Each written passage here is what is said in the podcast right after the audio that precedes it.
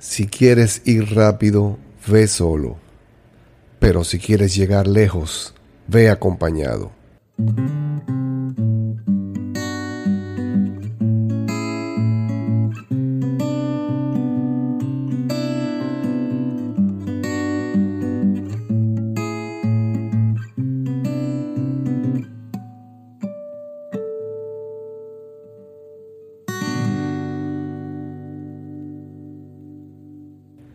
¿Qué tal, apreciados oyentes?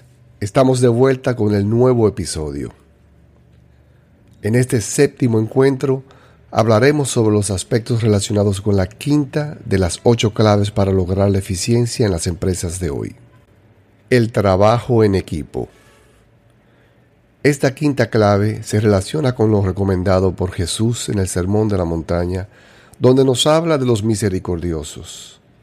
Él tomó la palabra y dijo, Bienaventurados los misericordiosos, porque ellos alcanzarán misericordia. Ser misericordioso en una empresa es modelar un estilo de vida que propone acciones interiores como el cumplimiento de promesas, obrar el bien, generar confianza, ser empático. Es un líder que se involucra con todos los procesos y sus colaboradores vive con ellos los momentos de dificultad y celebra junto a ellos sus éxitos. No es un ente distante. Esa cercanía le permite aportar efectivamente a los planes empresariales, ajustando cuando sea necesario los programas con impacto a mediano y largo plazo. Este tipo de líder es muy bueno trabajando en equipo. Humildad, visión, enfoque, entusiasmo, empatía, diversidad, colaboración, flexibilidad y confianza son algunas de las cualidades de un directivo que valora el trabajo en equipo. Ahora bien, el trabajo con personas de diversas culturas, preparación y actitudes no es tarea fácil. ¿Qué elementos son imprescindibles para este líder lograr un efectivo trabajo en equipo? Clara dirección, comunicación efectiva y oportuna, empoderamiento, liderazgo situacional, una estructura fuerte y el soporte necesario. Resulta obvio lo relativo a la dirección, ya que sin una clara dirección, el equipo camina sin rumbo, consumiendo recursos innecesarios de todos tipos y con mínimas posibilidades de dar con el número meta. Por su parte, la comunicación efectiva y oportuna reviste una importancia singular y por lo general su poder es subestimado, provocando así la aparición de obstáculos que afectan la correcta ejecución de los planes estratégicos de la empresa. Existen innumerables herramientas para lograr una comunicación efectiva y oportuna, pero lo más importante es contar con la que ofrezca mayor simplicidad, agilidad y alcance debe estar disponible y visible para todos en la organización. La persona designada como líder del equipo debe contar con el empoderamiento para ejecutar las acciones que dicho equipo estime necesarias. Claro, todo esto dentro de un marco establecido y acordado previamente con la dirección. Esto facilita enormemente que las mejoras a los procesos sean implementadas con la agilidad esperada. Como mencionamos anteriormente, uno de los elementos necesarios para un buen líder de equipo es el buen manejo del conocido liderazgo situacional, que está basado en el concepto de que no existe un estilo de liderazgo mejor que los demás. Los líderes que son capaces de impactar de forma positiva sobre el rendimiento y la satisfacción son aquellos aptos para adaptar su estilo a la situación y al nivel de madurez de los miembros de su equipo moviéndose entre los diversos tipos de liderazgo, el directivo, persuasivo, participativo y delegador, de acuerdo a lo que demande la situación presente.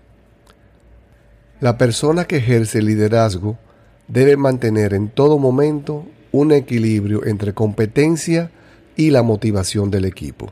Por supuesto, cuando mencionamos que debe contar con una estructura fuerte, nos referimos a que el equipo debe estar conformado por un mix de profesionales que puedan ofrecer las capacidades, destrezas y experiencias requeridas para llevar a cabo de manera eficiente las tareas requeridas.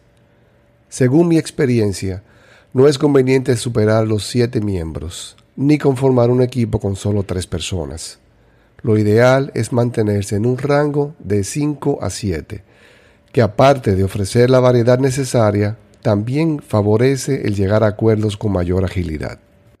Aunque todos los elementos mencionados hasta este momento revisten vital importancia para el efectivo trabajo en equipo, si no contamos con el soporte necesario, sería imposible el logro de las metas de este. ¿Y a qué nos referimos con el soporte necesario? A los sistemas, datos y herramientas, sin los cuales un equipo de profesionales con clara visión de las expectativas de la administración no sería capaz de proveer los entregables esperados. Recordemos que en mis pasadas intervenciones he mencionado lo importante que es el poder contar con dirección, herramientas y retroalimentación oportuna. Estos tres elementos, en mi humilde opinión, son el ABC que un buen supervisor debe ofrecer siempre a su equipo. En la práctica, el trabajo en equipo demanda de frecuentes reuniones, por lo que es recomendable contar con un espacio cómodo y silencioso donde llevar a cabo dichos encuentros. Dado que las sesiones de trabajo son tan frecuentes, les exhortamos a definir desde la etapa inicial los roles de cada uno de los miembros del equipo, así como la metodología que será utilizada en el desarrollo de los temas y sus recomendaciones. En ese sentido, les sugiero utilizar el ciclo de mejora continua, o también conocido como el, círculo de Deming, quien fue su autor, que eh, divide este ciclo en cuatro etapas. La primera, de planificar, donde se identifica el problema, se analiza, se localizan las causas raíces y se propone una solución adecuada.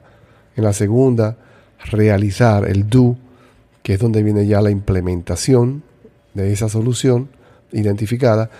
La tercera es la comprobación o la verificación de los resultados. Y la cuarta, actuar, que dependiendo de si los resultados obtenidos fueron los esperados, se procedería a la estandarización de las medidas sugeridas. Debo aclarar que este es un ciclo que nunca termina ya que siempre existirán nuevas y mejores formas de hacer las cosas. Otro elemento de mucha importancia es el registro de los temas tratados en las reuniones del equipo.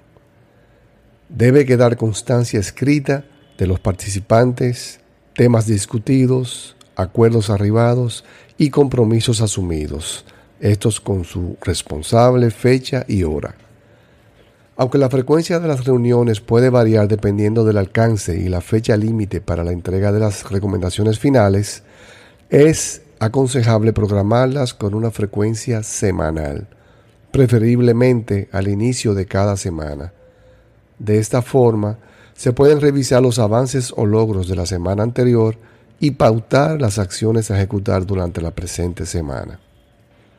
Resumiendo, Aprovechen el gran potencial que ofrece el trabajo en equipo.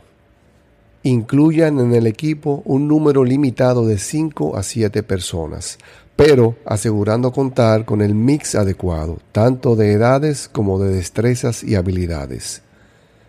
Para aportar a la eficiencia del equipo, aseguren el contar con clara dirección, comunicación efectiva y oportuna, empoderamiento y el soporte requerido. Utilicen el ciclo de mejora continua como herramienta para facilitar la gestión de las actividades y recursos con la finalidad de orientarlos hacia la consecución de mejores resultados mediante la adaptación de metodologías que permitan configurar sus procesos de gestión y mejora continua. Realicen reuniones frecuentes, pero breves, para revisar el proceso y redireccionar al equipo registrando siempre los acuerdos arribados, así como los compromisos asumidos. Simplifiquen todo. Mientras más simples sean las medidas, herramientas y acciones, mayor asimilación, efectividad y por ende mejores resultados obtendrán. Procuren que en el equipo de trabajo siempre primen el entusiasmo, la humildad, la empatía, la flexibilidad y la confianza. Elementos de suma, suma importancia. Si has encontrado valor en este episodio, te invito a compartirlo. Gracias por tu interés y apoyo. Nos vemos en el próximo episodio de Set Luz.